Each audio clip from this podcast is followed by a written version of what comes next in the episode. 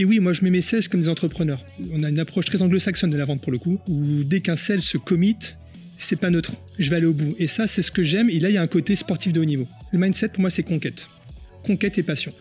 Donc, proactif, aller de l'avant, euh, identifier, tiens, j'ai écouté, tiens, j'ai vu sur BFM TV, tel news, tel client, boum, je vais rebondir, j'envoie ça à mon, à mon SDR. Euh, je dis, voilà, s'intéresser, être curieux, être toujours proactif. Donc, dans une démarche vraiment, euh, voilà, de chef d'entreprise.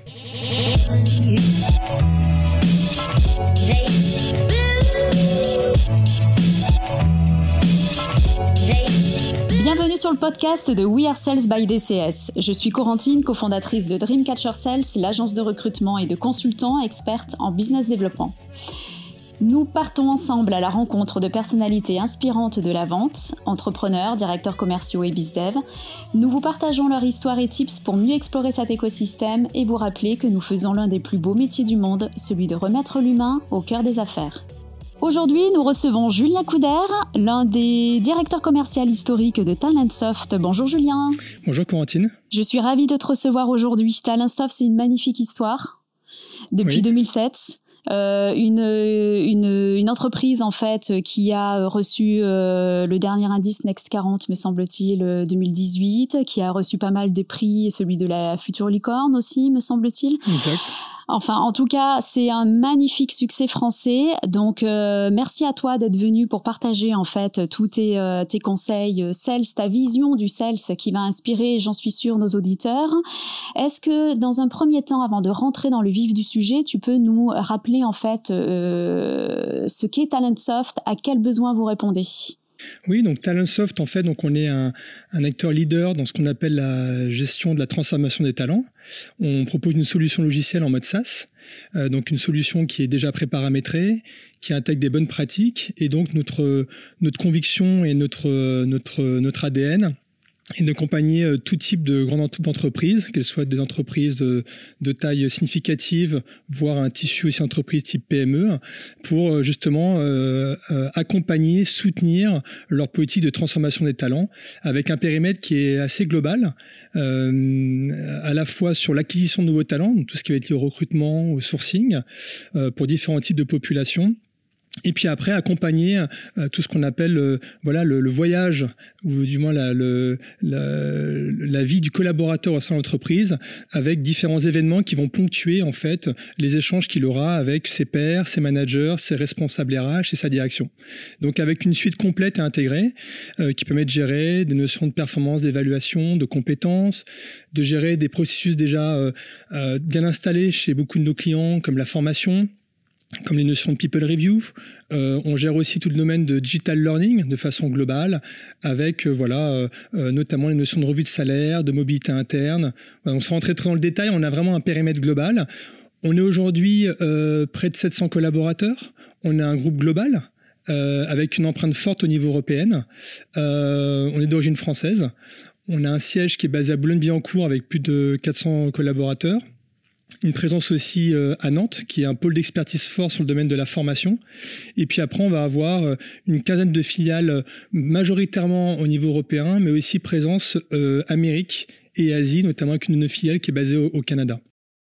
Justement parce que vous accompagnez vos clients, ce, besoin d'être présent aussi à l'international, c'est aussi parce que vous travaillez avec quasiment toutes les entreprises du CAC 40 et aussi beaucoup du SBF 120. Donc en fait, on, pas toutes, mais on a ça qu'on a une, présence forte au sein du SBF 120, en tout cas pour le marché euh, français. Euh, on propose une solution en plus qui est globale, donc en mode SaaS, hein, c'est-à-dire qu'elle est accessible en ligne directement par euh, tout type de population sur l'ensemble des time zones, et une solution en plus qui est multilingue, donc on est sur plus de 27 langues qui est gérée, et actuellement l'outil, je crois, est utilisé sur plus de 130 pays. Donc on va avoir notamment sur le marché allemand des équipes dédiées, les pays nordiques aussi, la partie Benelux. Enfin, euh, voilà, avec des, équipes euh, sales un peu partout au niveau européen et euh, bah, dans, la structuration de l'entreprise, mais c'est vrai qu'après on a des équipes de, d'intégration de nos propres solutions, qui est aussi une force par rapport à d'autres acteurs, euh, sachant qu'on a un vrai vernis métier. On se veut vraiment être un expert euh, dans le domaine RH et de façon, j'imagine, enfin en tout cas ce qu'on, ce qu'on, ce qu'on a vraiment en tout cas à cœur innovante, et on est en prise directe avec des acteurs majeurs, je pense à des décisionnaires DRH ou de DSI ou SIRH chez nos clients et sur le marché qui nous permet du coup d'être, euh, je dirais, en amont de phase et de prendre en compte dans une démarche de co-construction euh, les besoins de nos clients et d'être dans l'anticipation. Co-construction, donc oui, ça inspire effectivement le, de, du, de, de, la technique de sales, de consultative selling euh, que l'on connaît bien ici, parce que c'est celle que l'on prône chez nous. Vous êtes vraiment pleinement dans la tendance, j'allais dire, euh, du, du, monde du travail, que vous accompagnez, vous évangélisez, vous éduquez aussi, je le sais, vos clients euh, par rapport à ces problématiques RH. Euh, il y a 60, en parlant de ça, en parlant de tendance d'ailleurs, il y a une majorité de la population active qui va être indépendante d'ici 2050. Il me semble que votre solution peut aussi aider à, à gérer cette communauté d'indépendants qui sont de plus en plus de, plus en plus importante en fait euh, chez, chez, les clients et qui va être une problématique RH également. Oui, c'est une tendance forte qu'on observe déjà depuis, depuis euh, 3-4 ans. Alexandre Pachowski, qui est notre directeur général produit, euh, qui est un passionné. Euh, d'ailleurs, il a écrit deux livres sur, sur ces sujets-là, euh, notamment sur la notion de talent dans le sens large du terme, et notamment l'employabilité et le monde du travail, le futur, ce qu'on appelle le future of work, qui, qui, le passionne avec notamment les sujets d'IA.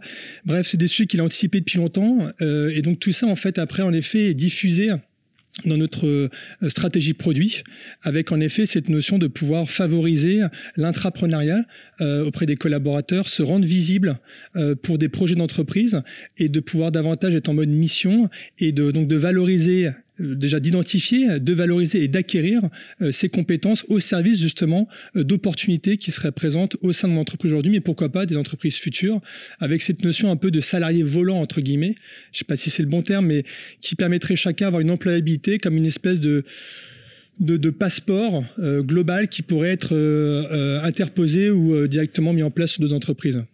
Je comprends bien, d'autant plus que j'ai lu que 76% des DRH faisaient attention en fait à l'effet boomerang. Donc l'effet boomerang, c'est quoi? C'est un collaborateur ou un consultant qui passe en fait par euh, par la, la, la, boîte va forcément être un ambassadeur à vie en fait de cette boîte. Donc il faut que l'expérience soit la meilleure qui soit, l'expérience salariée ou l'expérience euh, freelance, peu importe. Euh, donc du coup effectivement ça répond pleinement en fait aux, aux tendances. Tu disais tout à l'heure, euh, on parlait de, de, de consultative selling, c'est évidemment la façon de, de de, faire du sales, j'imagine, chez toi, chez toi, excuse-moi, et dans ton équipe en particulier. Euh, est-ce que tu peux me parler de l'organisation, un petit peu de la force de vente chez Talentsoft Tu me parlais de 600 collaborateurs, mais combien dans le 600, combien de sales? euh, alors, euh, sales global, en, intégrant les équipes au niveau Europe et aussi hors Europe internationale. en France, alors je ne connais pas les, les chiffres exacts, exacts, mais on est en France pas loin de une vingtaine de sales. Euh, si je rajoute après, on est. Alors, il y a des équipes France, on a une équipe commerciale.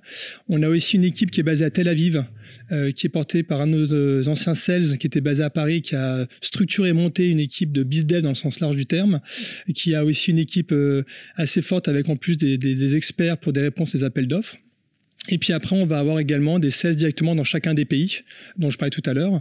Euh, donc je pense que ça doit voisiner une force de commerciale qui ne pas, pas loin de euh, une quarantaine de, personnes. Et j'intègre pas dedans les prix sales. Si je rajoute les prix sales, qui sont vraiment des experts solutions, mais aussi métiers, et qui ont aussi un vernis vente, euh, viennent compléter nos équipes et fonctionnent vraiment en binôme avec les sales sur tout l'ensemble des cycles de vente.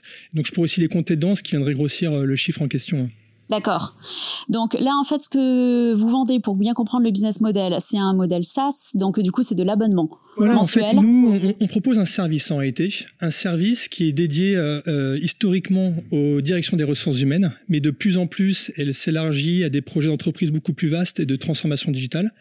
Euh, et en effet, on, donc derrière ça, on propose une solution qui existe déjà, euh, donc qui intègre des bonnes pratiques, qui intègre déjà des, cinématiques d'usage qui sont qui sont éprouvées, qui sont co-validées par nos clients parce que justement tous nos clients accèdent à la même version en temps réel de la solution. Donc ça c'est important, il y a un effet vertueux qui, euh, qui, qui s'amplifie projet après projet. Et donc en effet, nos commerciaux ont vraiment cette casquette de euh, consulting selling, c'est-à-dire qu'ils sont là aussi pour, euh, un peu comme un docteur, un médecin, euh, connaît parfaitement les pains ou les, les enjeux que rencontrent nos clients. Et derrière ça, il y a une solution. La bonne nouvelle qui, en standard, déjà permet de monter en professionnalisme sur certains sujets, nous permet de gagner du temps en tant que client, mais en plus qui est fortement malléable. C'était vraiment la promesse au démarrage de la création de Talentsub, c'est-à-dire qu'on avait le sentiment qu'en 2007, sur ces sujets de gestion euh, des talents, qui était un peu pas naissant, mais qui commençait à se structurer, il n'y avait pas réellement de solution dédiée, experte pour euh, cette population. Euh, c'est-à-dire sans, en s'affranchissant, pas totalement, mais de, potentiellement de, des départements informatiques euh, qui sont vraiment des soutiens sur ces projets, mais notamment vraiment dédiés métiers, c'est-à-dire qu'un responsable RH par lui-même peut paramétrer la solution. Euh, on parle de cases à cocher et pas d'apprentissage d'un langage informatique. Et donc c'est ça qu'on propose. C'est aussi une solution qui est mise à la main des opérationnels métiers et, et du coup nous permet d'aller très vite chercher des bénéfices RH, en tout cas en termes d'usage. D'accord, donc c'est ultra euh, personnalisable en plus. Ça peut être très personnalisable, mais à la fois une solution qui peut être cadrée, une approche pour des sociétés qui partent de zéro. Euh, euh, en standard ou by design, la solution est pré-paramétrée avec ce qu'on appelle une, version vanille, qui leur permet de bénéficier tout de suite de ce savoir-faire, cette intelligence, intelligence RH embarquée. Et donc c'est ça qui est intéressant sur l'approche de vente, c'est qu'en fait l'idée c'est à la fois de bien comprendre l'enjeu de nos clients, ses besoins, comment il est structuré, ses pains, sa culture interne, et face à ça, évidemment, d'amener la solution qui va plus ou moins être personnalisée, plus ou moins être malléable, dans un premier temps du moins, pour répondre à un besoin qui peut être court moyen terme. Ok. Et j'ai vu aussi également qu'il y avait cette ambition de devenir, euh, de passer en fait d'une solution SaaS à un modèle iPaaS, on dit comme ça? C'est-à-dire euh, une plateforme d'intégration euh... en fait, donc la plateforme qu'on propose, c'est une, une, plateforme qui est ouverte ouverte dans le sens où en effet, euh, et je pense c'est un choix produit qui a été fait euh, d'équipe technique et produit qui a été euh, fait il y a maintenant trois ans et demi, quatre ans, mais c'est quand même au cœur de notre développement, l'écosystème.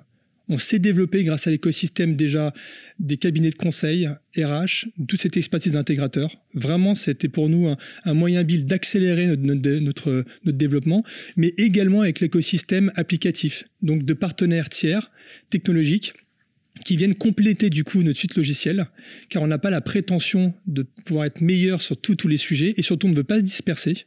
Et donc on croit énormément en fait à l'écosystème et le fait de pouvoir agréger.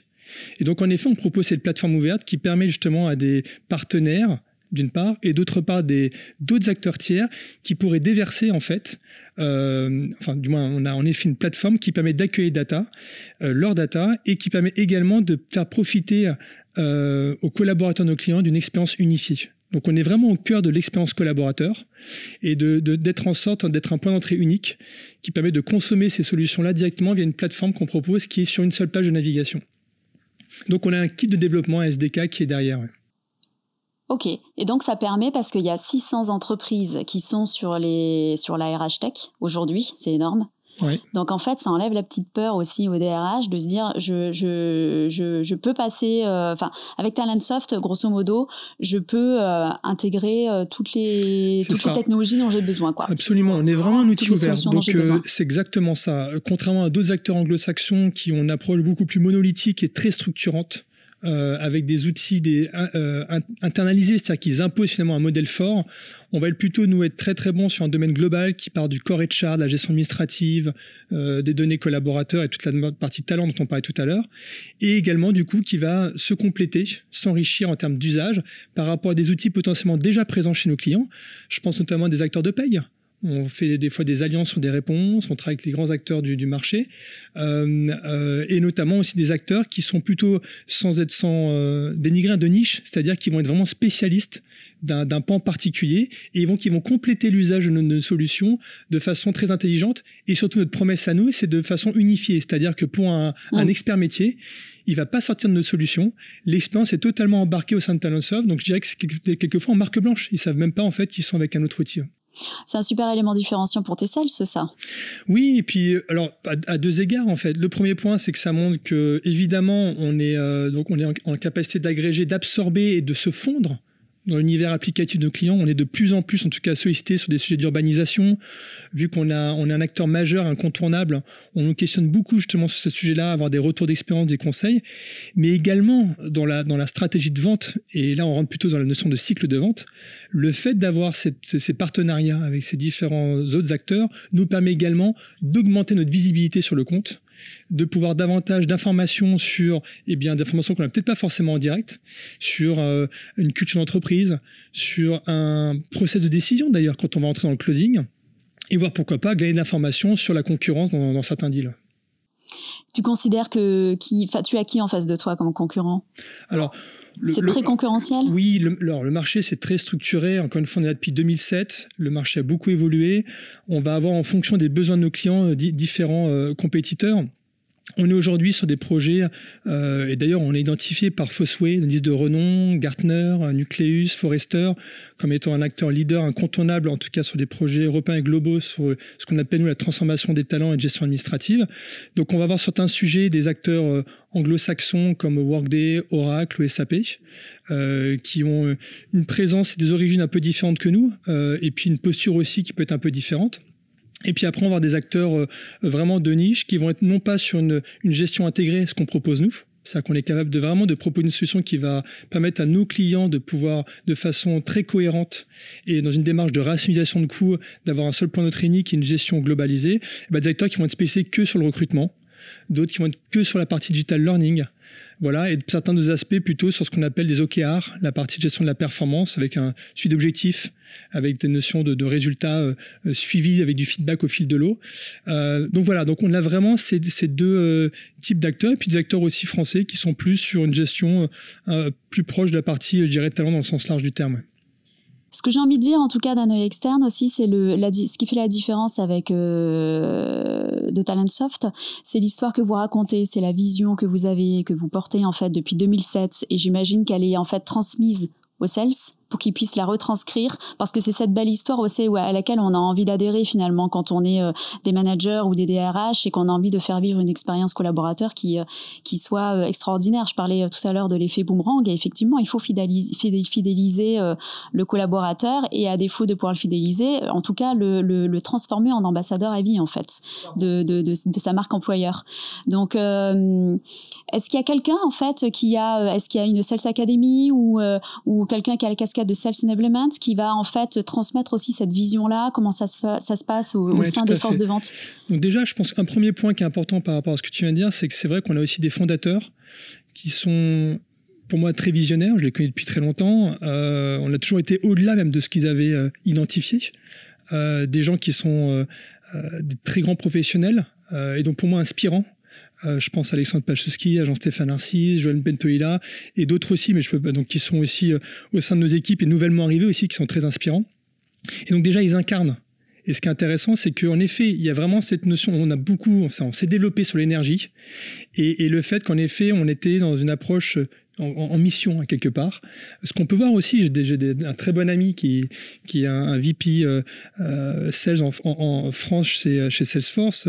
Euh, Salesforce picouse en fait ses, collaborateurs cette notion de mission, c'est-à-dire qu'on va impacter voilà le, le, monde du futur.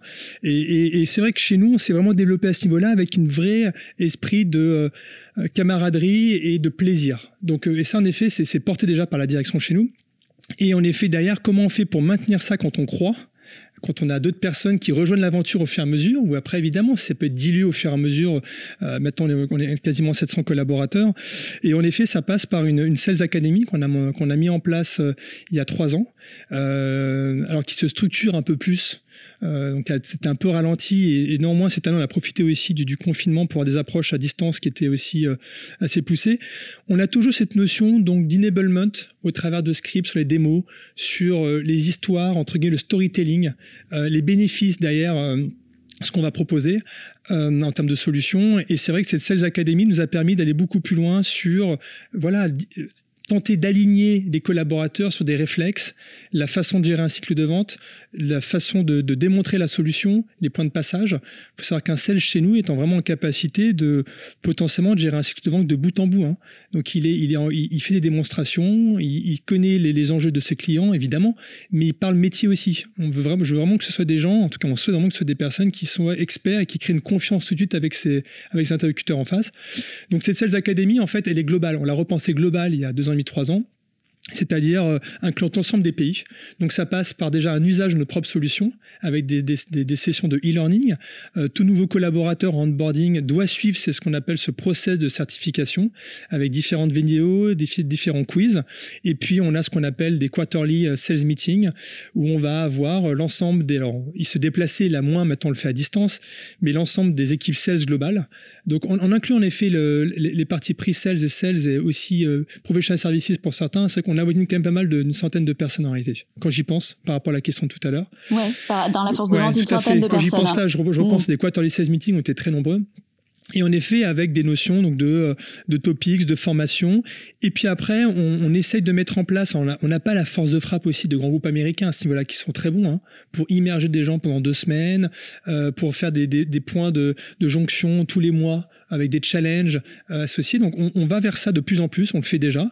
On est en train de le renforcer avec notamment des incentives. Bon, ça c'est encore autre chose, hein. c'est pas lié au, au, sales enablement, mais plutôt sur la dynamique de, d'animation vente. Donc voilà, on a une sales academy et, euh, et c'est quelque chose qu'en tout cas qui me semble d'autant plus aujourd'hui clé et essentiel. Euh, car il faut qu'on gagne du temps maintenant dès qu'on accueille des nouveaux, des nouveaux talents chez nous pour qu'ils puissent tout de suite, comment dire, être les futurs ambassadeurs et c'est-à-dire être dans, aligné par rapport à nos valeurs, à notre culture et ce qui fait notre différence. Mais elle est portée par qui cette Sales Academy? Il y a trois ans quand vous l'avez créée, en fait, ce sont des RH, ce sont des managers sales, c'est qui? Alors non, historiquement, on est plutôt sur la euh, direction produit, mm. pre-sales euh, et aussi vente. J'étais par, aussi partie prenante. Là maintenant, c'est euh, une équipe de sales operation qui a été créée voilà il y a un peu plus de trois ans et qui est à initiative. Et donc c'est plutôt eux qui portent cette académie. Donc c'est cette équipe-là qui à la fois nous aide à y voir plus clair sur euh, l'usage euh, vente de nos clients, mmh. l'usage de nos solutions. Euh, donc on est sur du Salesforce hein, en termes de CRM qu'on utilise depuis très longtemps maintenant.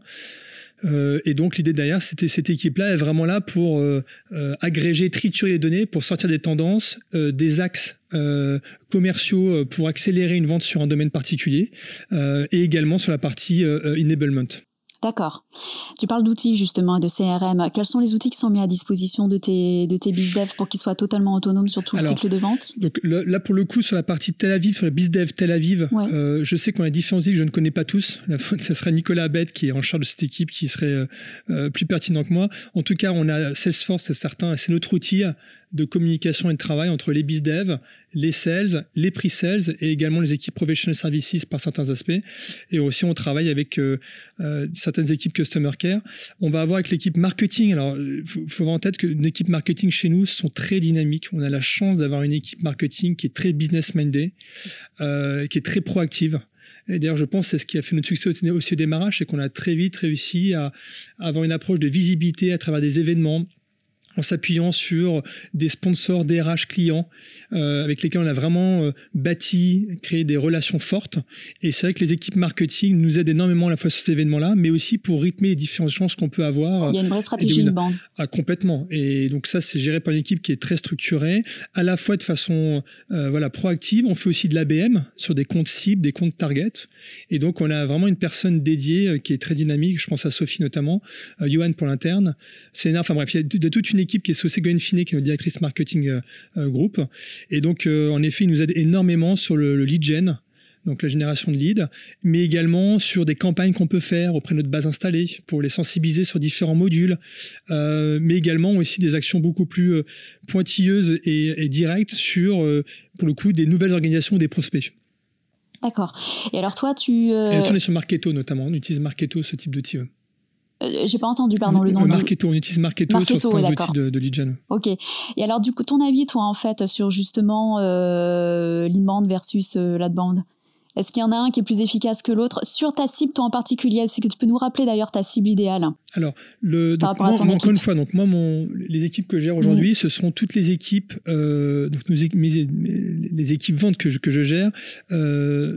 Gère euh, toutes les organisations France de moins de 20 000 collaborateurs. Donc on est structuré avec une équipe qu'on appelle nous stratégique, euh, qui est gérée chez nous par Alexandre Koenig. On a, on a fait un vertical public aussi, qui est managé par Bruno Longhi, qui en l'occurrence gère toute la partie euh, publique, avec du coup une, une, approche de vente différente, un vocabulaire, euh, une, même une, une paramétrage de solution qui vont être différentes.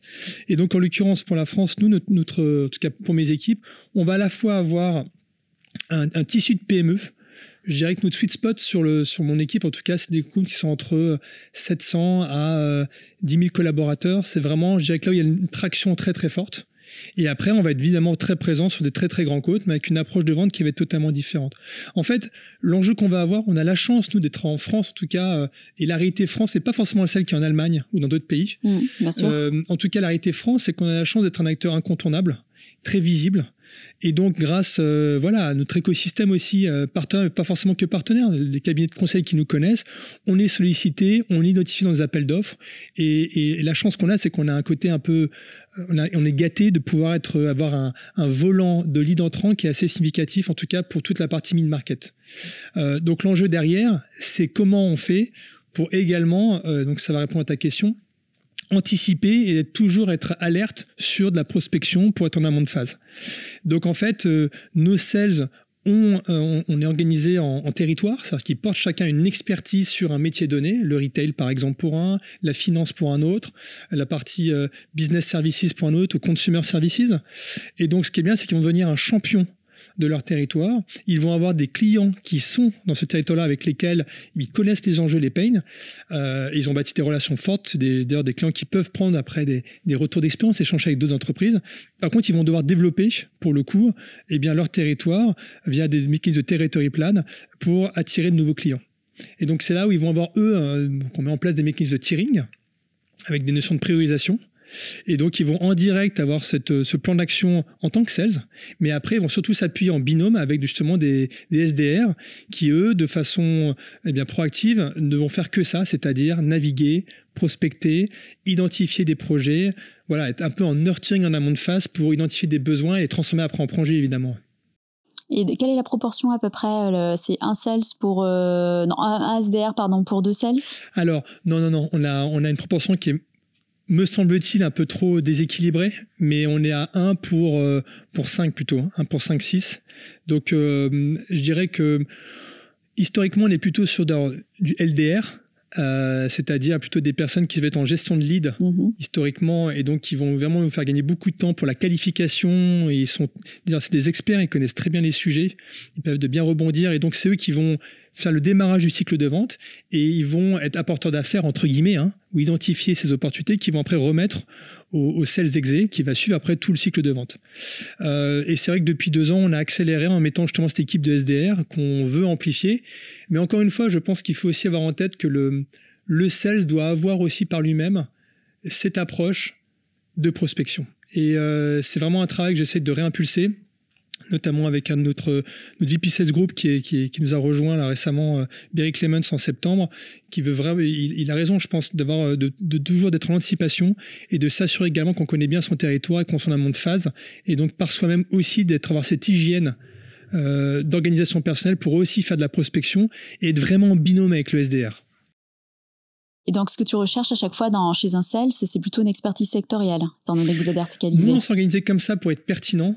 Et je reconnais que ceux, par exemple, qui euh, ont un an et demi, un an, un an et demi sur un même domaine, le, le, le win ratio et l'impact en rendez-vous n'a rien à voir. Vu qu'on vient sur le début de notre entretien sur du consulting selling, il connaît les enjeux, il connaît les pains, il connaît les, euh, les difficultés qu'il peut y avoir, je pense, dans le retail, multisite, magasin, l'organisation entre les, les DR, les DM, les employés, certains employés qui n'ont pas d'adresse euh, euh, professionnelle, email professionnel, des enjeux qu'on connaît. Et donc, derrière, quand on discute avec des, des, futurs clients, eh bien, on apporte des solutions et surtout, on parle leur langage et on connaît leur réalité. Donc, c'est certain que là-dessus, on gagne en efficacité. Et puis, une notion de passion qui est clé. Clairement, euh, voilà, moi, de ce qu'on aime au quotidien, c'est vraiment cette notion donc de euh, ce leitmotiv, c'est d'avoir le sentiment d'apporter quelque chose euh, aux organisations qu'on rencontre. Et donc, je pense que cette passion aussi se sent quand on a des retours d'expérience avec des clients qu'on suit. Donc, on est vraiment sur une approche aussi de, de continuité. Hein. C'est-à-dire que on a tenté à un moment donné une organisation où il y avait que des équipes qui étaient en qui ne, qui ne géraient que de la base installée et qui n'étaient pas en, en, newbies. Euh, ça a plus ou moins bien marché. Euh, moi, je reste convaincu qu'une personne qui. Donc, après, il faut qu'il soit bien équilibré aussi. Il ne faut pas être dans l'absurde. À un moment si on a trop de clients base installés, c'est difficile de contenter, de bien suivre ses clients et à la fois difficile de suivre euh, ou d'être plutôt sur une approche de conquête. Mais en tout cas, je pense que c'est important d'avoir cette, cette, cette, complémentarité, euh, gestion de clients, suivi de clients et les développer en quelque part, les suivre. Et évidemment être en mode conquête où justement on doit euh, attaquer. Et donc la, verticalité de, de, des territoires par secteur évidemment euh, beaucoup plus pertinente. Et aujourd'hui, tu as trouvé le bon ratio? Donc en account management, c'est combien de clients gérés ou? On, est encore sur un mini héritage. En fait, on, va être plutôt sur une approche où on a euh, euh, euh, des comptes, qui, des organisations, des clients qui sont des clients plutôt de taille modeste, on va dire de small market, qui dépassent pas 500 collaborateurs, qui sont peut-être des fois sur un ou deux modules. Et donc là, on est plutôt sur une approche de CSM sales avec du nurturing. Et donc, on a mis une approche de CSM digital euh, une fille qui nous a rejoint euh, mars dernier, Elisabeth, qui est très dynamique, qui a fait une approche très programmatique, qui a fait une forme de mini-audit en interne et qui apporte beaucoup déjà avec du contenu, de la vidéo. Et donc là, l'idée derrière ça, c'est vraiment de s'assurer que ses clients sont bien au fait des, des, des, des, évolutions produits évidemment, mais surtout des, de la façon de gérer nos solutions.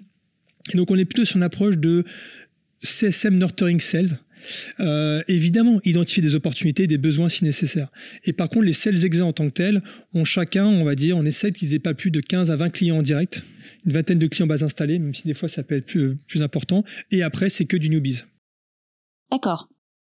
Donc, euh, ça fait quoi? Ça fait du 70-30 à peu près? 70% newbies, 30% euh, ça, reste une majorité? Après, y après, on va parler de chiffre d'affaires. Donc, c'est ça en fait. le, sur le mid-market, quand on était très dynamique en, sur la partie euh, en mode conquête avec une croissance très très très forte quand on s'est développé. On a eu un ratio monnaie qui était quand même de 70-30, 60%, de chiffre d'affaires géré par Newbies et 30% sur la base installée. Je pense qu'aujourd'hui on a un bon équilibre. On est quasiment sur du 50-50 euh, en termes de génération de chiffre d'affaires. D'accord. Parce qu'on a une couverture fonctionnelle qui est très cohérente et intelligente, ce qui permet à nos clients à leur rythme de pouvoir ouvrir un accès à d'autres fonctionnalités, à d'autres modules, euh, tout en renforçant eh bien l'expérience collaborateur qui est vraiment au cœur de notre projet, mais aussi en, garantissant la rationalisation au niveau applicatif, mais aussi au niveau des coûts.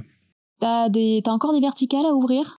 Ou là, vous, vous représentez à peu près tous les. on, gère. Mais de toute façon, c'était, on, on s'organisait comme ça dès le démarrage, dès notre création. J'étais euh, au début le, le sales numéro, enfin le premier sales. Mais en tout cas, en effet, on était vraiment sur cette verticalisation très forte dès le démarrage. Julien, donc du coup, effectivement, tu es le premier sales depuis 2007 euh, de, euh, de, de, Talentsoft. Du coup, c'est très intéressant d'avoir ta vision du sales et surtout, quelle a été ta technique finalement sur le go-to-market mmh. euh, Est-ce que tu as, as, privilégié une verticale que tu as dupliquée et ensuite une autre? Est-ce que tu as identifié des champions dans chacune des verticales? Comment en mmh. fait tu, tu fonctionnes? Alors, très humblement, hein, moi j'étais premier sales, mais il faut reconnaître que j'étais en la chance d'avoir été formé par euh, notre CEO, donc Jean-Stéphane Qui euh, voilà, avait déjà à l'époque plus de 20 ans, aujourd'hui plus de 30 ans euh, d'expérience dans l'enterprise software, il avait des postes de haute responsabilité. Euh, donc évidemment pour moi c'était un booster déjà. donc c'était plutôt lui qui était la manette quand même, faut pas se mentir. J'étais, je sortais euh, euh, voilà de mon master, j'avais déjà fait un an avec notamment Alexandre Pachowski sur son ancienne ancienne entreprise. Donc ce, qu'on a fait avec à cette époque-là, on était donc une, une, start-up. L'idée au démarrage c'est qu'on n'est pas du tout à, à penser à ça. On est plutôt déjà à identifier et donc, euh, euh, vu qu'on n'est pas connu, euh, je dirais qu'on on part plutôt tout azimut sur des marques, des sociétés qui nous parlent et qu'on essaye d'adresser et, commencer à avoir des rendez-vous, des, échanges et, évidemment d'avoir nos premières signatures. Donc, on était plutôt dans cette dynamique-là au démarrage avec un, sens large du, business développement, c'est-à-dire à la fois le marketing, le site web. Par contre, Jean-Stéphane, Alexandre et Joël avaient déjà une, une vision très précise de là où voulaient au niveau produit, avec, euh, je dirais, 3, 4 à 5 années d'avance par rapport au marché, en s'inspirant énormément sur le modèle Salesforce très simplement, c'est-à-dire du on-demand, une solution clé en main, euh, experte métier, et donc on peut mettre en place très rapidement, et donc vous avez la main après pour paramétrer. Donc on venait vraiment en complément par rapport à des outils déjà présents au niveau de la paye, notamment certains outils de formation, mais qui étaient soit en ASP, donc euh, il y avait du développement spécifique qui était fait. Nous, de notre côté, on était plutôt sur une approche de l'outil évolue au fur et à mesure. Par contre, vous alliez vous accéder à une solution qui embarque déjà des bonnes pratiques euh, au niveau de l'outil. Voilà, et très rapidement, par contre, en effet, dès les premières signatures, et, euh, et, le fait qu'il y ait d'autres collaborateurs qui m'ont rejoint très rapidement. Deux aspects en fait. Je pense que les premiers sujets ont été de, de développer l'écosystème, euh, je dirais cabinet de conseil, euh, euh expert métier, plus sur l'écosystème RH. En vente indirecte donc Pas forcément indirect. D'accord. Plutôt sur le fait de se rendre visible, de mieux comprendre les enjeux, euh, de les avoir dans certains petits déjeuners qu'on mettait en place. Je m'en souviens beaucoup d'événements qu'on faisait à l'époque chez La Durée, etc., avec des, retours d'expérience. Donc, ils portaient une forme d'expertise métier, qui porte toujours d'ailleurs pour certains. Hein. Euh, et nous, on était là plutôt comme proof point fonctionnel et savoir comment ça pouvait se décliner de façon très opérationnelle. Donc, je pense qu'une de nos forces, c'est d'avoir tout de suite pris euh, ce, ce biais-là, c'est-à-dire l'écosystème, ne pas partir en solo dans son coin euh, et, le, deuxième sujet, c'est évidemment aussi d'avoir un marketing qui aide derrière pour mettre en place ces événements et, ces, aspects applicatifs. On a eu la chance aussi au niveau de la technologie d'avoir une nez creux, vu qu'on a euh, tout l'applicatif, toute la solution est développée sur l'environnement Microsoft on est sur du .NET, euh, SQL Server, euh, et, donc du coup, on a eu tout de suite la chance d'être identifié dans un tremplin Microsoft qu'on appelle Bispark, Bispark One, etc. Donc avoir accès à des experts IT Microsoft, et notamment de pouvoir aussi être hébergé dans Cloud Azure, qui s'est fait de façon successive. Mais donc ça nous permet aussi d'accéder à des experts IT, et notamment à des locaux. Et donc, on bénéficie aussi de l'aura de Microsoft. Quand on on a mis en place des événements, et donc il fallait attirer des responsables RH. Et je pense que surtout, ce qui est certain, c'est euh, le dynamisme, euh, la passion hein, dans les yeux et évidemment les brillants orateurs que sont euh, Jean-Stéphane et notamment Alexandre Pachowski qui ont réussi à créer tout de suite des liens avec des DRH qui nous ont aidés à se développer. Je pense notamment des DRH de la Française des Jeux, notamment aussi de, euh, de Parex Group ou encore de Toys R Us à l'époque. Qui sont devenus prescripteurs. Et absolument. Et, évidemment, via une solution qui, était, qui est prouvée, mais ils ont vraiment été sponsors. On a vraiment bâti avec eux au tout démarrage de la création de l'entreprise. Et ça nous a permis de gagner beaucoup, beaucoup de temps au niveau, du, au niveau évidemment du produit, mais aussi de la visibilité, de la légitimité qu'on avait sur le marché. Et oui, parce que. Et, on l'a conservé, pardon, juste pour dire, on l'a conservé en plus. Enfin, ce qui est vraiment important, c'est que c'est vraiment dans notre ADN. On veut vraiment être l'acteur qui co-construit, qui accompagne avec les DRH de nos clients. Parce que justement, vous êtes sur des cibles, c'est ce que j'allais dire, des interlocuteurs qui sont sursollicités, les DRH. Euh, c'est très compliqué pour euh, certains entrepreneurs aussi qui nous écoutent d'ailleurs euh, et qui sont plutôt tech de ne pas parler de la tech quand ils vont voir les RH. Pourtant, c'est pas forcément ce qui les ce qui les intéresse le plus. Je pense que tu pourras confirmer. Est-ce que tu as un conseil à donner à tous ceux qui veulent en fait aborder cette cible-là? Parce que là, on a compris le, cocktail au début, c'était le, le, réseau, c'était l'écosystème, c'était la passion. Sponsor champion, c'est ça. Voilà, sponsor champion. Mais et, et, comment après on leur parle en fait. Et une promesse tenue. Donc, euh, deux en fait, il y a deux aspects. Il y a, le, il y a évidemment les fondateurs, les associés qui portent une vision. Et donc, évidemment, il faut qu'il y ait une rencontre. On, parle de rencontre humaine. Hein, et, vraiment, moi, c'est ce qui me passionne au quotidien. C'est une aventure humaine et c'est une aventure humaine avec nos clients aussi. Des clients historiques qui sont venus des vrais pour certains des amis. Euh, donc voilà, moi c'est ce qui me passionne et ce qui nous plaît. Après, euh, dirais que moi ce que j'ai connu, parce que j'ai fait de la prospection hein, au démarrage, je ne faisais que ça, et, on n'avait pas les mêmes outils qu'aujourd'hui. LinkedIn n'existait pas à l'époque, où il n'y avait pas un usage de LinkedIn. Euh, donc on avait une navigation et une capacité à engager une discussion qui était un peu différente. Néanmoins, les ingrédients restent toujours là. Moi je dirais déjà être curieux curieux sur le, le, le, le, modèle économique, l'actualité de l'entreprise auquel on va, s'adresser, son organisation. Et après, surtout, je dirais que c'est avoir l'intelligence. Mais alors ça, chacun a ses recettes et il y a des, des, des, qui sont brillants là-dessus. Je pense pas être le, le, meilleur pour parler mais bon, même si je suis passé par cette étape-là, c'est évidemment cette capacité à rebondir, à naviguer, à susciter l'intérêt. Et ça, euh, je dirais que chacun a un peu sa recette. Moi, je sais qu'il y a eu un déclic à un moment donné. Parce que quand on n'est pas connu, qu'on passe par des assistantes, où il y a des, refus de rendez-vous, c'est pas simple. Je sais quand même il y a un déclic au niveau de la posture. C'est idiot, mais moi je crois fortement en fait à cette notion de posture interne, intérieure. Ça veut dire le, comment on se voit. Et, euh, je suis convaincu que ça va renvoyer une image consciente ou inconsciente, ou de toute façon on est dans des animaux, donc les gens ressentent. Euh, et tout de suite, ça met un éclairage et, et une articulation et des échanges qu'on peut avoir de façon totalement différente. Quand j'ai une posture de légitimité forte et j'étais convaincu de mon produit, parce que ça aussi ça joue, il faut être convaincu de son produit, de ce qu'on propose, de sa proposition de valeur, alors étrangement, ça, ça permet d'avoir une position un peu différente et de débloquer euh, certains points qu'on pourra de blocage avec des interlocuteurs qu'on aurait en face de nous. Donc moi je dirais après, c'est évidemment de bien préparer. La préparation est clé. Hein pour moi, vraiment, la, vente, c'est une science. Donc, euh, plus on en fait, plus on a des échecs, entre guillemets, qui sont plutôt des échecs sur lesquels qui nous permettent de progresser. Hein. C'est pas un échec dans le sens négatif du terme. évidemment des succès, plus évidemment derrière ça, on a voilà ces réflexes qui s'opèrent. Évidemment, on a le sentiment de plus préparer, mais la préparation est clé. Donc, je dirais d'avoir un, bon pitch, un bon storytelling, à un moment donné, j'étais en charge d'équipe Inside Sales il y, a, il y a cinq ans. On s'est vraiment trituré les ménages sur la façon d'adresser euh, les différents interlocuteurs. Ce qui est certain, c'est que c'est un travail qui s'inscrit dans la durée et qui est toujours payant. Le fait de semer des graines, de naviguer vers des approches programmatiques, email, call calling, rebond, évidemment comprendre l'organisation, euh, évidemment tout ce qui est lié au, social selling avec LinkedIn maintenant. Alors moi je suis moins habitué à ça hein, parce que j'en fais plus en fait de prospection, mais à ce niveau-là, mais les équipes ne font que ça chez nous. Il y a plein de méthodes qui sont qui, qui réalisent des experts de formation d'ailleurs qui proposent des, choses très intéressantes, voilà et qui euh, nous permettraient en fait, oui, qui nous permettent en fait d'ouvrir des portes et de gagner du temps. Il y en a une que tu as en tête qui fait mouche auprès des, des DRH. Euh, là, de, de, de, quoi? De formation? Non, de, technique en fait, de, de social selling euh, ou autre moi, je pense que de lier un sujet d'actualité, euh, d'avoir aussi un peu plus de, créativité sur la façon d'aborder les sujets et de lier avec des retours, c'est un peu bateau ce que je veux dire, mais non, j'ai pas de recette. Euh, en fait, très sincèrement, j'ai pas une recette clé en main. Je dirais que ça va dépendre de l'entreprise. moi, je dirais que la première recette, c'est d'être curieux et oui, d'être un peu créatif sans être non plus trop pesant. Après, je reconnais qu'il y a une différence entre un moment être un acteur leader, c'est-à-dire qu'on est visible et qu'on est incontournable, versus être en création, évangélisation. Moi, j'ai connu l'évangélisation et je connais ce qu'on connaît aujourd'hui. Ce qui est totalement différent en termes d'approche. Tout, à fait, euh, Et moi, je me fais chasser par des personnes. Je sais qu'il y a une, je pense à une, personne qui m'a chassé récemment, qui était en reconversion. Elle a une façon très intelligente de, de m'aborder sur LinkedIn. Bah, pour le coup, ça a fait titre. Pourquoi c'est plus titre pour cette personne plus qu'une autre?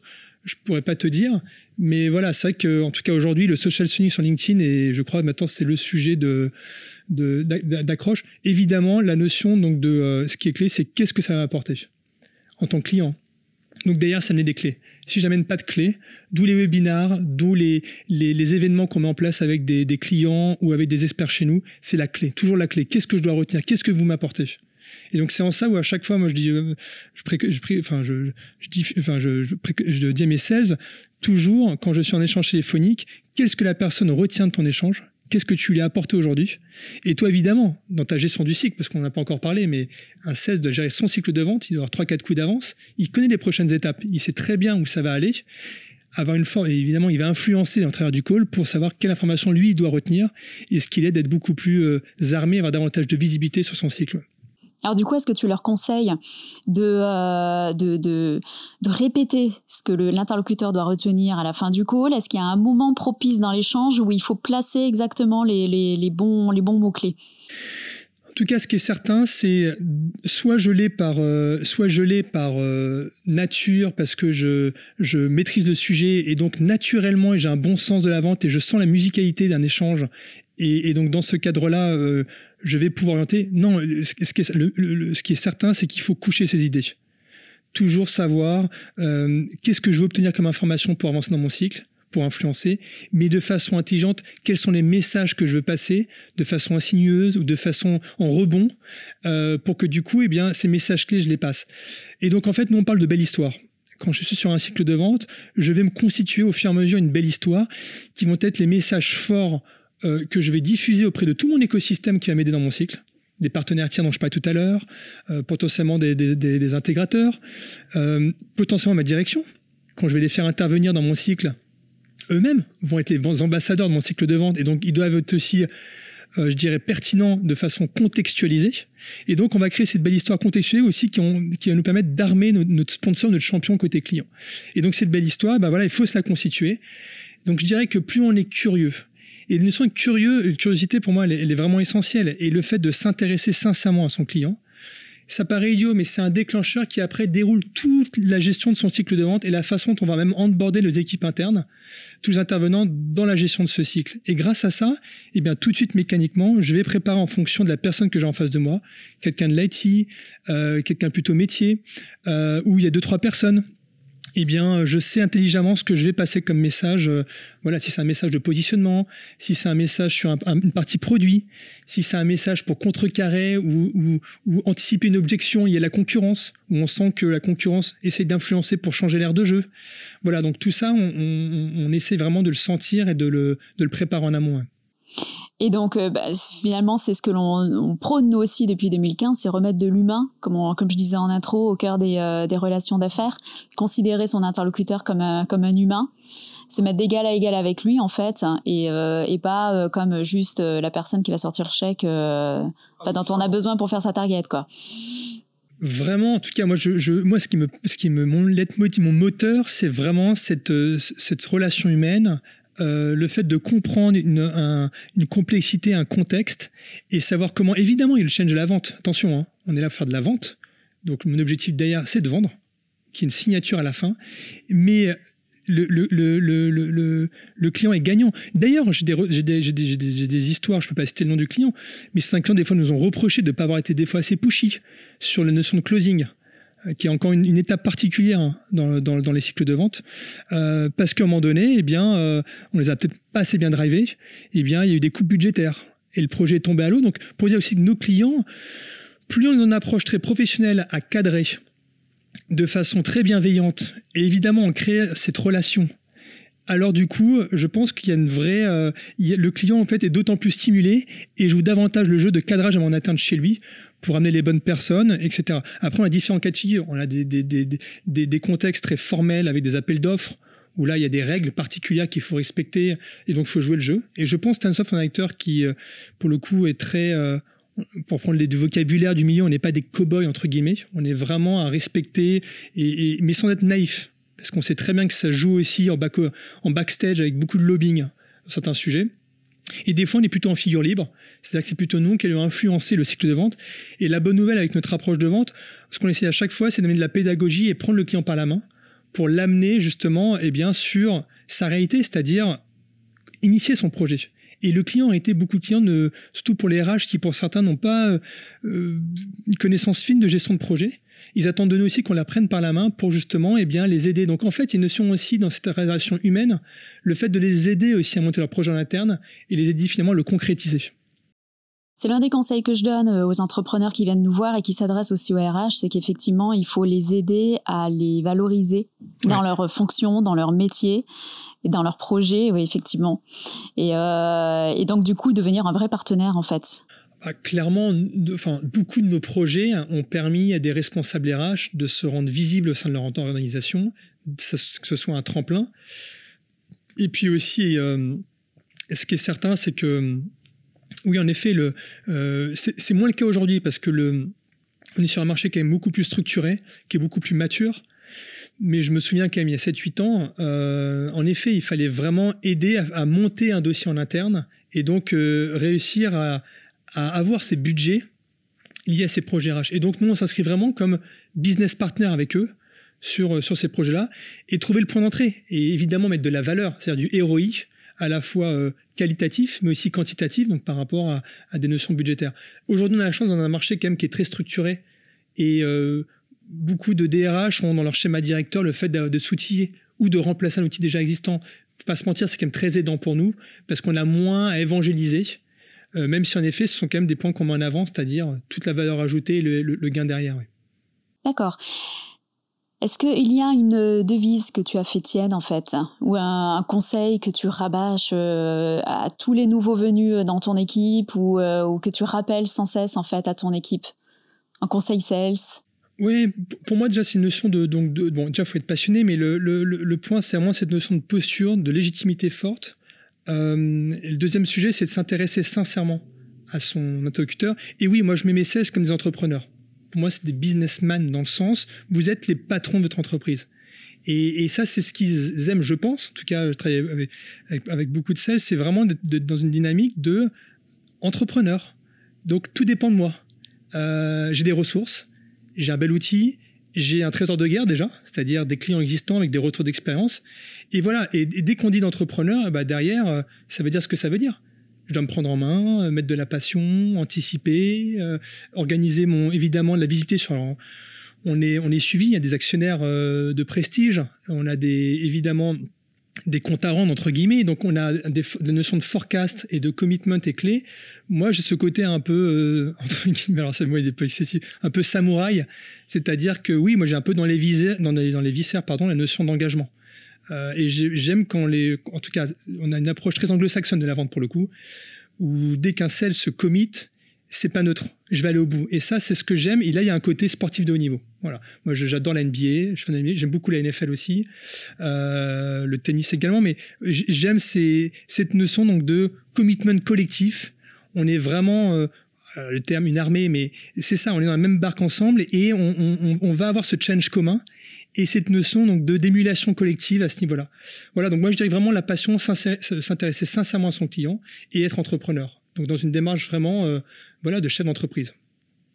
D'accord. Ah, en étant euh, au service évidemment du collectif en fait, de la mission commune de Talentsoft, en l'occurrence pour tes équipes. Évidemment. Ouais, d'accord. Et donc toi, du coup, en tant que manager, hein, tu es plutôt un coach euh, où tu vas, tu vas créer en fait une émulation, comme tu disais, entre euh, des personnes individuelles qui se ressemblent peut-être pas, ou je sais pas, est-ce que tu, en général, c'est, t'as, un moule pour le sales idéal pour toi, ou c'est, c'est des personnalités J'en avais plus ou moins un. Le... Non, on est quand même sur une pluralité. Par contre, il y a le mindset. Le mindset, il est clé. Bon, moi, à un moment donné, quand je, quand je, pour me stimuler au début, dans les de, début de Talentsoft, j'ai lu beaucoup de livres sur le management, capital, etc. Enfin, des magazines aussi. Euh, je, je, me suis aussi biberonné de certaines séries comme Shoot. J'aime bien. Enfin, c'est marrant, mais il y a une notion un peu d'image qui, qui est stimulante des fois. Euh, donc, non, le mindset. Le mindset, pour moi, c'est conquête. Conquête et passion. Donc, proactif, aller de l'avant, euh, identifier, tiens, j'ai écouté, tiens, j'ai vu sur BFM TV, tel news, tel client, boum, je vais rebondir, j'envoie ça à mon, à mon SDR. Euh, je dis, voilà, s'intéresser, être curieux, être toujours proactif, euh, et toujours une, une, stature très professionnelle, c'est-à-dire, j'aime bien le côté haut de gamme. Donc, c'est des gens aussi qui ont une posture, que je pas en tout cas à chaque fois dans le souci du détail, souci de la contextualisation. J'ai eu de la chance de côtoyer Jean-Stéphane Alexandre pendant de tout début, un peu moins maintenant parce qu'on travaille pas au quotidien ensemble, hein, on travaille dans la même entreprise, mais le souci du détail, le professionnalisme sur quel message clé sur cette slide-là précisément, pourquoi il y a ce mot-là, pourquoi je vais employer ce mot-là dans la soutenance? Voilà, moi c'est ce que je recherche, cette notion un peu donc de euh, d'exigence personnelle.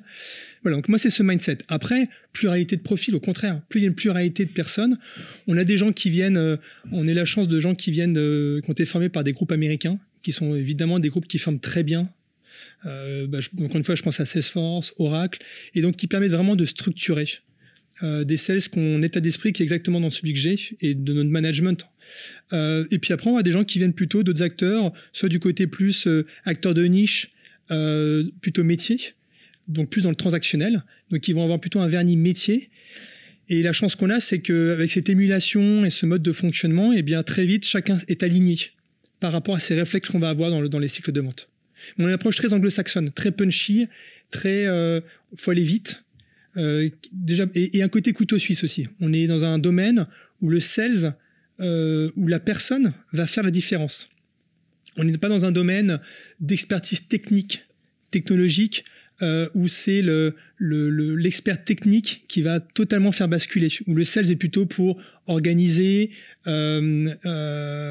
évidemment, suivre le cycle de vente, mais que dans notre domaine à nous, le sales par lui-même, sa personnalité, sa façon de gérer le cycle, va avoir un, impact significatif de par les personnes qu'on adresse en fait. Hein. Ce sont des personnes, des ressources humaines qui, une, attachent une importance forte justement au relationnel et à la façon d'amener des sujets. Effectivement, c'est intéressant ce que tu es en train de dire. Le, le sales qui va s'adresser au RH euh, euh, n'a pas la même façon de faire du sales et n'a pas le même mindset, effectivement, qu'un sales qui va s'adresser au DSI, par exemple. Exactement. Donc, il faut savoir gérer les deux. Euh, et il faut savoir aussi, euh, dans, dans, en tout cas chez nous, avoir cette capacité à pouvoir adresser différents sujets. Donc, c'est-à-dire c'est des personnes qui ont quand même un côté couteau suisse chez nous, qui est à la fois très stimulant, et qui pour certains peut faire un peu peur parce que euh, mince, il faut que je sache aussi parler euh, gestion de projet, comment on délivre une comment on délivre un projet, de la méthodologie, etc. Il faut que je sache parler euh, du réglementaire formation France et faire une démonstration sur ces sujets et à la fois savoir animer, gérer une négociation et coordonner tout un cycle de vente avec cette notion donc de voilà de coordination globale de chef d'orchestre, on va dire. Et du coup, interne. Oui. et vous avez un process de recrutement du coup qui est très long pour pouvoir identifier euh, toutes ces compétences, tous ces soft skills euh, et alors on a une équipe recrutement aussi qui est très dynamique, euh, des gens qui sont en plus très voilà qui sont très stimulantes. On a on a je dirais pas qu'on a un process qui est finalement très long. On n'est pas structuré encore une fois comme des groupes américains. on moi je fonctionne beaucoup au fit. on a on a évidemment différentes étapes. Hein. On fait notamment aussi des cases. Euh, si on passe par des, euh, des, chasseurs de tête, il y a aussi cette approche de, en amont, d'évaluation qu'ils peuvent faire de leur côté. Donc voilà, il y a tous ces sujets-là qui peuvent être, qui peuvent être mis, mis en place pour avoir un éclairage. en tout cas, le plus important pour moi, c'est la structuration. Aujourd'hui, c'est une personne qui sait gérer des sites de vente complexes en mode SaaS. Pour moi, c'est le plus important. Et qui soit curieux avec le mindset dont j'ai parlé tout à l'heure. Après, le vernis métier, il va l'acquérir naturellement de part, c'est ce que je viens de dire, parce qu'il est curieux et parce qu'il a cette structuration. Ok. Et quelle est la meilleure euh, ou l'anecdote sales qui t'a marqué dans ta carrière? Carrière que tu as fait du coup chez Talentsoft. Oui, il y en a plusieurs en fait. Ça dépend sur quel, euh, quel aspect. Il y a, il a, tellement. celle euh, vraiment où tu dis là, j'ai appris un message, je risque pas de l'oublier celui-là. Donc, je pense qu'il y en a deux, je il y en a plusieurs, mais enfin, il y en a plein. C'est sûr que la première vente qu'on a fait qui était très structuré. Et, euh, le fait de là, j'ai appris vraiment. Euh, c'était ma première vente euh, avec un appel d'offres. C'était en 2008, quand on a commencé à travailler avec la Française des Jeux notamment c'était incroyable. Il y avait une énergie, il y avait un voilà donc en disant ça, je donne pas de clé. Hein. je, partage juste moi. Non, une anecdote. Je me souviens à l'époque, c'était Toys R Us. Euh, et ça, c'est intéressant parce que j'en ai plusieurs, mais celle-ci intéressante parce qu'on essaie de rentrer, du moins d'identifier un interlocuteur qui pouvait euh, être intéressant pour nous, ou du moins on pouvait avoir une discussion, avoir un premier niveau d'échange. Là, je, reviens, c'était en 2008, hein, et j'étais encore, euh, à cette époque-là, j'ai de la prospection, on n'était évidemment pas la boîte qu'on est aujourd'hui. Et ce qui était intéressant, c'est que la, personne que j'ai au téléphone me dit on est déjà équipé, on n'a pas de besoin. Et voilà, donc moi j'étais resté un peu sur ça, mais j'étais convaincu que chez Toys R Us il y avait sûrement des besoins, et donc j'ai continué à naviguer jusqu'au jour où je suis tombé sur la bonne personne. Et en effet, comme par hasard, elle était en train d'établir une approche de, GPEC, d'établissement d'une GPEC euh, avec ses partenaires sociaux. Et donc, elle nous a rencontrés. Et donc, grâce à ça, on a commencé à mieux comprendre ses besoins. Et finalement, il y avait un vrai, projet qu'ils ont défendu par rapport, eh bien, euh, évidemment, un héritage d'une certaine partie qui était des US. Donc ça, c'était déjà une première leçon. C'est que finalement, quelqu'un qui nous dit j'ai pas de besoin ou j'ai pas de projet, c'est pas une vérité toujours cette notion de ne t'arrête pas à ce qu'on dit, continue. Est-ce que tu es sûr que tu as été au bout des sujets? Et ça, c'est souvent des points qu'on voit avec les SDR. Ah bah non, ils sont déjà équipés. Sur quel domaine? Et sur cette domaine-là, tu as rebondi Ah non, j'y ai pas pensé, j'ai pas. Donc voilà, c'est toujours aller plus loin, essayer de comprendre. Ça paraît dur, mais du coup, ça crée un état d'esprit global, même dans les cycles de vente. Donc je, pense à, celui-ci parce que ça m'a ça m'a vraiment euh, voilà en tout cas marqué à cette époque-là pour me dire qu'en fait euh, voilà un, retour négatif n'est pas forcément une vérité en soi. Voilà, et puis après, j'ai tellement d'histoires. Je me souviens de. Après, c'est plutôt cet aspect de closing où euh, je dirais que vraiment un des, points clés chez nous. Et là, c'était un. Alors moi, j'étais beaucoup inspiré par Philippe Omer de QGIS hein, de chez Salesforce, qui est un très bon ami et qui euh, lui a, chez Salesforce depuis de nombreuses années, qui a et avec une autre dimension m'a vraiment inspiré parce que euh, c'était vraiment du haut de gamme. Ils avaient déjà, je pense, euh, donné enfin 2009, 2010. ils mettaient en place des choses moi qui m'inspiraient vraiment, qui m'ont aidé à gagner du temps après au quotidien et notamment cette notion de closing. Euh, je me souviens qu'un ancien diaco qui était chez nous, qui était Nicolas Forcade aussi, m'a beaucoup aidé. Euh, le closing, c'est vraiment une, une, étape à part entière. Et c'est là où, oui, j'ai plein d'histoires là-dessus, où là, on, on, rentre sur une approche où, OK, euh, il y a un projet, on est en shortlist finale, où on est quasiment sur un, un, deal, mais par contre, on rentre dans une nouvelle étape maintenant, où comment on fait pour entrer la signature dans le timing qu'on a, sur lequel on s'est engagé sur un quarter. Et là, oui, il y, a, plusieurs étapes, plusieurs possibilités de, levier haute qu'on a pu connaître. Et notamment, on a eu des, projets où on revoyait un client, on est reparti avec la signature chez client parce qu'on avait réussi à bien user, bien utiliser, on va dire, les bons arguments en face. Donc euh, voilà, bon, je me rends compte qu'en disant ça, j'ai pas vraiment une clé, mais, euh, mais oui, il y a plein de projets différents. Toys R Us t'a appris la persévérance, d'autres t'ont appris à, mieux closer. Ouais. Le closing, bien sûr. Euh, en effet, le closing m'a appris vraiment. Euh, bon, moi, j'étais euh, un 16 à un moment donné où je pouvais avoir 15 lignes à, rentrer en un mois. Alors, il faut anticiper, hein, c'est bien de lisser. Mais j'arrivais à tenir parce que que derrière, il ne faut pas avoir peur d'être en rebond, d'être dans du micromanagement côté client. Euh, bon, j'appelle l'assistante qui doit appeler telle personne. Euh, des fois, j'ai fait arrêter des décideurs euh, qui partaient en vacances sur, un, sur une aire d'autoroute parce qu'ils devaient nous envoyer une, signature. Ils s'étaient engagés. Et sinon, derrière, ça faisait capoter. On ne pouvait pas tenir les engagements qu'on avait de notre côté sur les équipes projets qu'on avait prestaffées. Voilà, donc cette capacité du coup vraiment à, à, gérer la notion de closing comme une étape vraiment à part entière, ça c'est vraiment quelque chose que j'ai appris après très rapidement 2011-2012 et puis après, oui, que de toute façon, on peut rien faire, notamment sans le fait de se créer rapidement un sponsor ou un champion. Moi, je dirais que c'est vraiment ça. très rapidement, il faut créer du lien. Donc des fois, c'est des fois c'est faisable. Il y a des cultures d'entreprise qui ne le permettent pas, et c'est pas négatif pour autant. Ça ne veut pas dire pour autant qu'on est mal perçu. Donc il faut accepter des fois qu'on ait des profils, alors quand on voit les, aspects un peu success insight, des profils peut-être euh, bleus en face de nous, des gens qui sont plutôt euh, sur le fonctionnel, plus cérébraux, qui montrent peut-être moins d'enthousiasme dans des meetings. Ça ne veut pas dire pour autant qu'on n'a pas marqué des points. Mais voilà, l'idée c'est d'essayer tout de suite de construire une relation forte avec un sponsor, et ça passe par une relation de confiance et le fait qu'on donne des clés et qu'ils sentent qu'on l'aide. Euh, et ça, je l'ai vraiment appris au, fur et à mesure car j'ai vraiment créé des relations très fortes avec beaucoup de mes clients en fait. Hein. Ce que tu nous écris aussi, c'est euh, encore une fois, hein, ça, ça, nous permet de faire euh, le, le, comparatif entre le sales et le sportif. Il faut avoir un super mental, il faut avoir une bonne énergie, il faut tenir quand tu, tu, tu, tu, emploies des verbes comme ça aussi, il faut tenir sur le long terme, euh, suivre le lead en fait jusqu'au mhm. closing, etc. Euh, tu fais comment toi le matin pour te mettre dans un mental comme ça de sportif en fait et de sales? Ouais, alors donc, donc, donc le, côté euh, hygiène de vie entre guillemets est pas neutre quelque part. Si on va avoir la belle énergie. Moi, je crois vraiment à la notion d'énergie, de belle énergie, que ça se ressent après dans les gens qu'on côtoie et la façon dont on va gérer son activité. Ce qui va créer des tensions, des crispations, des choses des fois insignifiantes, mais ça se traduit des fois par en effet un mauvais état d'esprit. Donc moi, je crois énormément à l'état d'esprit euh, positif, évidemment. Euh, moi, j'avais un terme un petit peu, c'était une notion d'Eldorado, de haut idéal, qui vient me tirer. Donc une forme de projection euh, sur le fait de m'inspirer de personnalités qui me tirent vers l'avant, euh, proche ou moins proche d'ailleurs. Hein. Et donc grâce à ça, ça me permet de mettre dans un net motive très structurant. J'allais te demander d'en citer justement, ils me sont pas forcément connus. Pas forcément, ouais. donc ça, de, la certaine, ça servait à rien. Et puis des, des, fois, c'est des choses idiotes, mais c'est des images que j'avais petit, notamment de mon oncle qui est un businessman euh, qui a monté son entreprise, entrepreneur, des fois aussi mes parents, mais ou des amis proches. Je pense encore à Philippe Maire de QGIS, mais et évidemment aussi des personnalités, des, entrepreneurs. J'avoue que les gens passionnés en fait me passionnent. Et donc euh, du coup c'est ce qui me voilà c'est mon leitmotiv à moi. Après ça peut être différent pour d'autres personnes ça va être euh, j'en sais rien, je, vais dire vraiment un truc euh, un peu débile, mais je veux m'acheter euh, la, voiture de mes rêves. C'est un peu idiot ce que je veux dire, mais pour un sales, le côté pécunier est clé quand même. Donc je sais pas, je, je, souhaite voyager sereinement. Euh, alors c'était le cas avant, peut-être c'est plus compliqué aujourd'hui, mais ou avoir, je sais pas. Donc il faut chacun trouver sa, motivation. Moi c'est une sorte d'Eldorado et le côté entrepreneurial.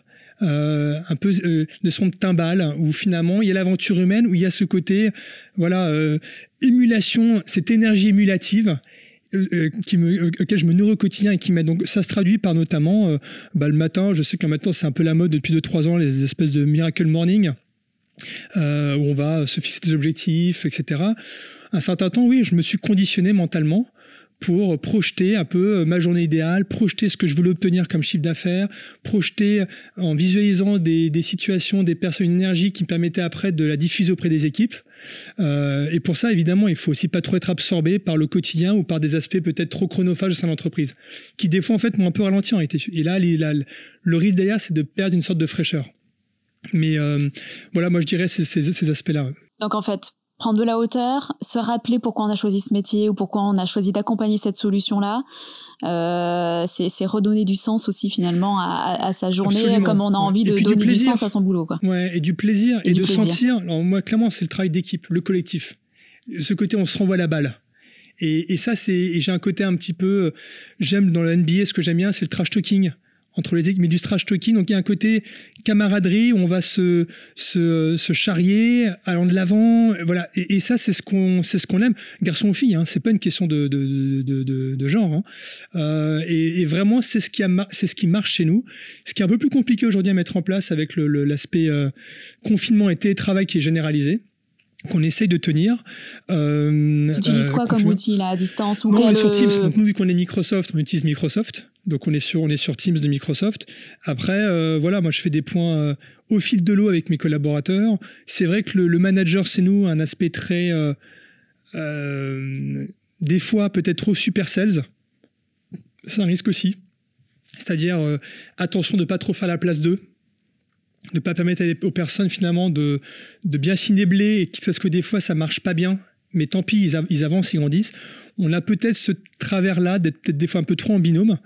Euh, je sais que moi des fois je peux prendre un petit peu de place parce que j'aime ce que je fais et donc du coup, mais voilà, c'est toujours au service du cycle. Euh, mais voilà, le, le, stimuli, chacun va se trouver. En tout cas, moi, c'est une notion de haut idéal et de belle énergie. D'accord. Bon, on, va, on va rester sur cette belle énergie. Euh, en fait, ce que j'ai envie de te demander, parce que là, tu nous as beaucoup parlé d'inspiration, qui sont les personnes, toi, qui t'ont inspiré? Quels sont les livres que tu as lus qui t'ont inspiré? Euh, Est-ce qu'il y, y, y a des noms comme ça qui te viennent en tête ou des médias? Donc, euh, deux choses inspirées, donc évidemment, a des stories sur des entrepreneurs, euh, donc sans, dire des banalités, évidemment, des, Elon Musk quelque part, sur une personne qui a une croyance forte et qui va tout mettre en ordre de marche pour y arriver. Notamment son, livre là sur sa peut être inspirant sur sa sur son autobiographie, des Steve Jobs évidemment plutôt des, stories de des des, ouais, des, des Marc Benioff aussi mais moi c'est plutôt aussi mes proches moi je pense que ceux que je côtoie euh, et notamment encore une fois je reviens sur euh, mes fondateurs euh, parce que ce sont aussi des, amis quelque part Jean-Stéphane Alexandre pourquoi aussi Joël sont des gens qui m'inspirent Alexandre Pachowski, qui est notre directeur produit, est hyper inspirant parce que c'est une personne qui a une capacité de travail, qui a une vision des choses, un charisme. Euh, et surtout, ce que j'aime, c'est qu'ils vont toujours de l'avant. Euh, il y a des difficultés entrepreneuriales, donc on a, c'est pas toujours facile au quotidien.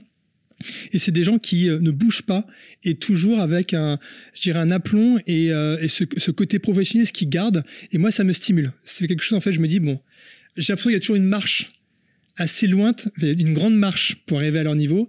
Et ça, ça me donne envie évidemment de progresser et, d'aller de l'avant. Ça déjà, c'est des choses en effet qui me qui me boostent et qui me tirent. Et évidemment, les gens que je, je côtoie au quotidien. Après, en, termes de bouquins, il y a notamment des livres sur euh, voilà de, de euh, euh, comment il s'appelle l'entraîneur de ah, j'ai oublié son nom sur de, des Bulls qui a, qui a euh, Jackson. Ah, je vais pas là-dessus. Ouais, mais ça c'est super parce qu'il parle du management, de la façon ou de façon très individuelle, il va aider chacun des des, des, des joueurs NBA, donc de l'équipe de la grande de la grande époque des Bulls, euh, des Chicago Bulls, et en l'occurrence ça c'est passionnant parce qu'il va trouver à chaque fois le déclencheur. En plus, on l'a vu là avec le, la série de son Netflix The Last Dance, euh, où on voit qu'il va user de points bien particuliers avec Dennis Rodman, qui est un électron libre, et il va se mettre à son niveau, dans son univers à lui, pour tirer profit pour le collectif de ce qu'il y a de mieux. Voilà, ça c'est passionnant. Euh, le film Le Stratège avec Brad Pitt aussi, est quelque part, est aussi stratégiant, euh, intéressant, mais ce n'est plus sur l'analytics. Euh, voilà, et puis après, euh, encore une fois, voilà, des, des séries comme euh, Suits, moi ça me parlait aussi à l'époque, parce que j'aime bien ça. Ça fait déjà pas mal de choses voilà, à aller voir. Ou, et puis après, surtout lire la presse. C'est idiot, connaître l'économie, s'intéresser, et ça permet aussi de comprendre la, la réalité de nos clients les médias et les, les multiplier médias. pour pouvoir avoir de plusieurs points de vue. Ouais. Je suis d'accord avec ça les personnes qu'on devrait interviewer après toi? Bah, il, y en a, plusieurs. En tout cas, moi, il me semble que euh, Philippe Omer de Quegis de Salesforce, en tout cas, euh, qui est d'un autre niveau. Hein. Pour moi, il est vraiment, c'est une, dimension des skills qui ont, sont bien plus amplifiés et qui est sur un autre domaine et avec une, un, un, je dirais un, une expérience professionnelle qui est beaucoup plus élargie que la mienne euh, pour être intéressant car il, est, il, voilà il a il a une expérience professionnelle tant il est passé par Cognos Business Object euh, actuellement chez Salesforce depuis une longue date avec différentes fonctions. Euh, voilà je, je, pense à Philippe.